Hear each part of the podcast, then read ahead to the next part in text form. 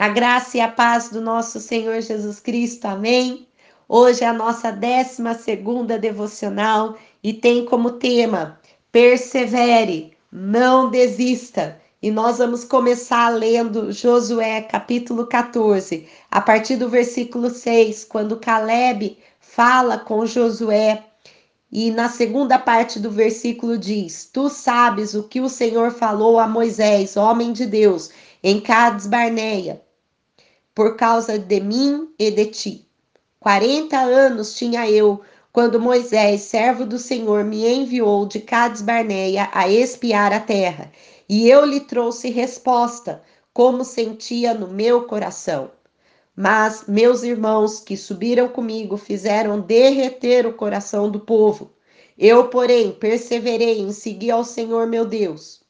Então Moisés, naquele dia, jurou, dizendo: Certamente a terra que pisou o teu pé será tua e de teus filhos em herança perpetuamente, pois perseveraste em seguir ao Senhor meu Deus. Primeira coisa que eu gostaria que vocês gravassem aí é que Caleb tinha 40 anos quando foi espiar a terra. Eles ainda estavam no deserto e Moisés pediu para Caleb, Josué e mais alguns outros espias irem lá e ver e sondar a terra prometida. Somente Caleb e Josué, como a gente já viu numa devocional anterior, voltaram com um relato positivo. Os outros espias voltaram com um relato muito negativo. E lá no versículo 8 diz: Mas os meus irmãos que subiram comigo fizeram derreter o coração do povo. E eu fui buscar o que significa essa palavra derreter. E essa palavra significa desesperar, intimidar. Então, aqueles outros espias que não tiveram a mesma visão que Caleb e Josué, quando eles voltaram com seus relatos negativos, eles fizeram com que o povo ficasse desesperado, ficasse intimidado frente àquelas notícias. E assim é nos nossos dias. Muitas coisas que às vezes a gente coloca os nossos olhos ou que a gente permite ouvir nos faz nos desesperar e nos intimidar. Porém, devemos ter o mesmo olhar que Caleb e Josué tiveram.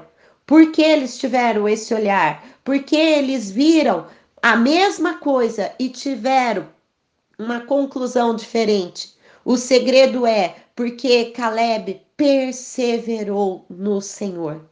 E essa palavra perseverar, no original que significa male, tem o significado de encher, estar cheio, plenitude, abundância, estar completo, encher a mão, estar concluído. Olha que interessante.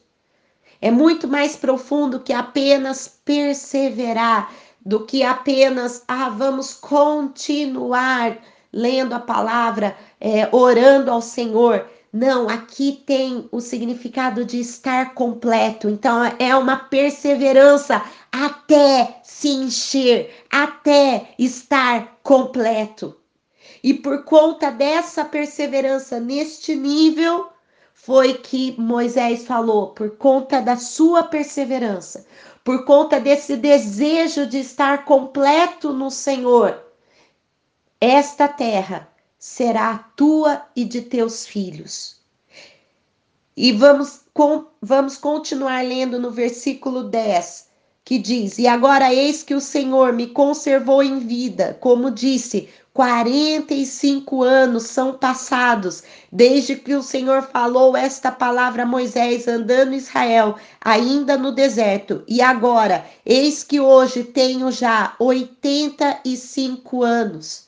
Vejam, Passaram 45 anos. Caleb aqui agora tem 85.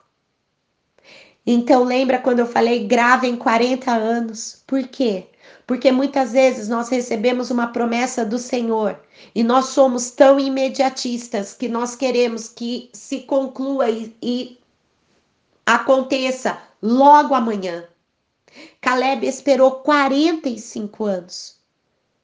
Para quê? Para que ele pudesse ver aquela promessa de Deus se cumprindo na vida dele e na vida de sua família.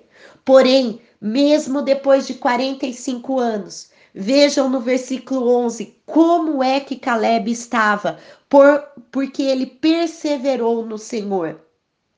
E ainda hoje estou tão forte. Olha que lindo, queridos. Estou tão forte como no dia em que Moisés me enviou, como há 40 anos atrás.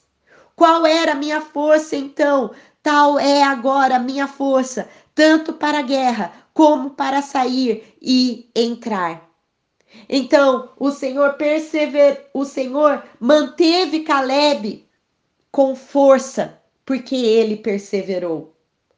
E mesmo depois de 45 anos, Caleb sente que o Senhor é a sua força. E aí me faz lembrar de alguns versículos, como em Isaías 41, 10, que diz: Não temas, porque eu sou contigo, não te assombres, porque eu sou teu Deus, eu te esforço, eu te ajudo, eu te sustento com a destra da minha justiça. Em Isaías 40, 31 diz: Mas os que esperam no Senhor renovarão as suas forças. Em Salmo 28, 7 diz: O Senhor é a minha força e o meu escudo. Em 2 Timóteo, capítulo 1, versículo 7, diz: Porque Deus não nos deu um espírito de medo, mas de fortaleza e de amor e de moderação. E porque Deus manteve a força dele em Caleb. No versículo 12 diz: Agora, pois, Caleb falou a Josué: Agora, pois, dá-me este monte de que o Senhor falou aquele dia, há 45 anos, pois naquele dia tu ouviste. Olha ele, Caleb está lembrando a Josué. Tu ouviste que estavam ali os anaquins e grandes e fortes cidades. Porventura o Senhor será comigo para os expulsar, como o Senhor disse. Sabe quem eram os anaquins? Os anaquins eram os gigantes. Anaquim significa pessoas de pescoço comprido. E ele estava pedindo a terra de Hebron, a terra de Kiriat Arba. Arba é o pai de Anak, o maior dos gigantes. Era isso que Caleb estava falando para Josué: me dê essa terra de gigantes, porque eu vou conquistar cada um desses gigantes. Oh, queridos, que vocês estejam entendendo em espírito o que Deus quer falar conosco nesse dia. Caleb não só se fortaleceu e perseverou, mas como ele teve força para derrotar aqueles gigantes, mesmo 45 anos depois da promessa. Muitas vezes, mais do que gigantes externos que Caleb teve que enfrentar, são os nossos gigantes mentais.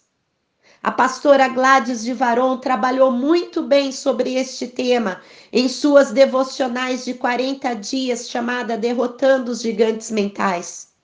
Precisamos derrotar esses gigantes que nos atormentam e conquistar o território da nossa mente e da nossa alma e submeter a nossa alma ao, ao nosso espírito o nosso espírito hoje é um com o Espírito Santo e ele se faz um quando nós nos rendemos a Jesus Cristo como nosso único e suficiente Salvador. E quando nós estamos rendidos ao Senhor e submetemos a nossa alma ao nosso espírito, então esses gigantes, a preguiça mental, a indolência, o medo, o medo de confessar os pecados, a culpa, a falta de perdão, a amargura, a depressão, a imoralidade sexual, os atormentos do passado, a indisciplina mental, as vinganças, os pensamentos de suicídio, rejeição ou qualquer outro gigante mental.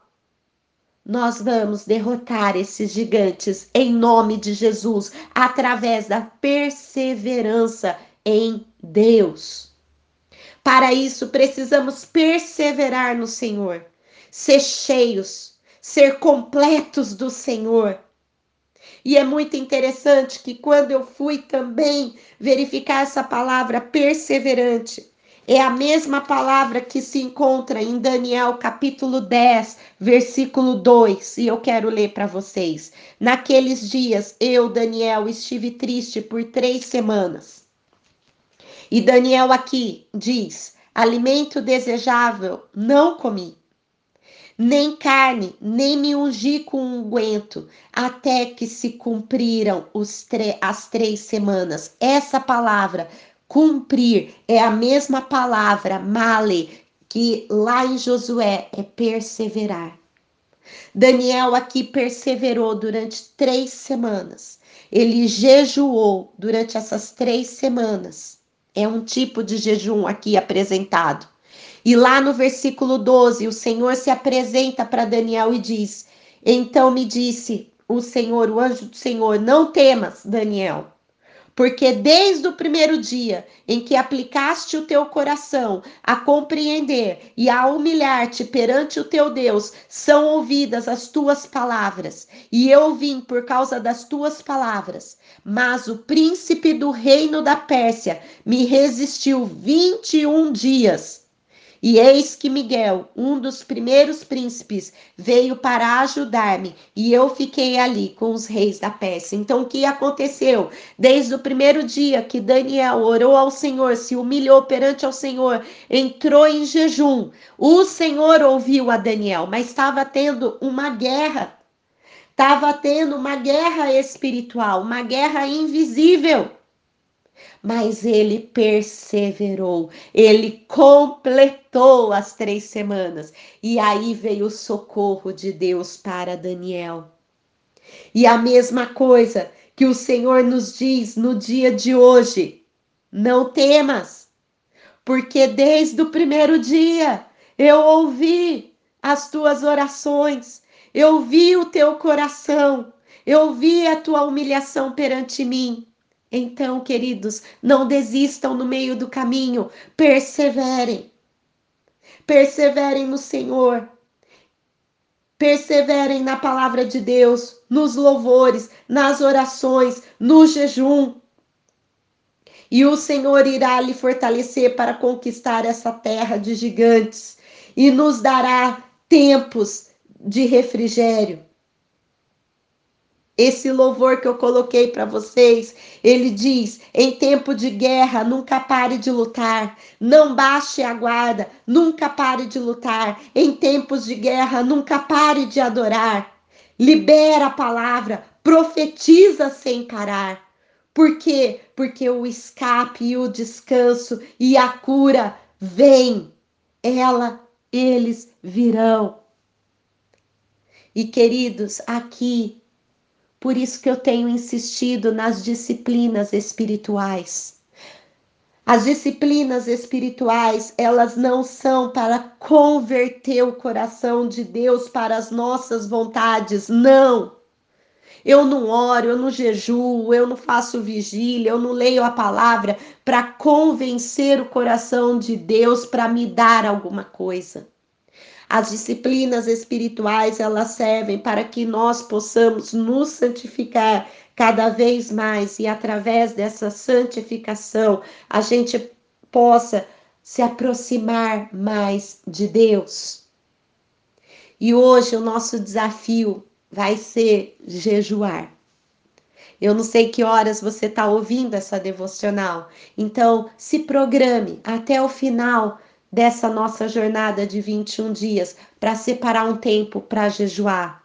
Lembrando que jejum não é sacrifício, jejum não é penitência. Jejum não deve ser um meio para você conseguir uma bênção, não. O propósito deve ser ter mais intimidade com Deus. Não jejuamos para buscar as bênçãos, e sim para alcançar o próprio Deus. O foco de quando nós aplicamos qualquer uma das disciplinas espirituais é Deus e não as bênçãos que Ele pode nos dar. Como é que eu jejuo, Fridas? Consagre, consagre um período, talvez o café da uma refeição, o café da manhã, de acordo com aquilo que a sua saúde permite, ou consagre alguns alimentos, não vou comer é, alguns tipos de alimento, mas o importante é eu voltar um período, fale, eu vou estar um período em jejum, em consagração. Para quê? Para que eu entenda mais o propósito de Deus para minha vida, para que eu tenha mais intimidade com o Pai e assim eu vou entender aquilo que está no seu coração e eu vou me mover nesse direcionamento correto. Nesse período de jejum, leia a palavra, ore, louve. Não se entristeça, não fique com a cara batida, mas se alegre. O jejum, ele vai trazer também revelações sobre nós mesmos. Muitas vezes o jejum revela aquilo que Deus quer tratar em nós. E quando Deus trouxer essas revelações, jamais Deus quer colocar em nós culpa. E sim, o propósito dele é trazer cura e libertação.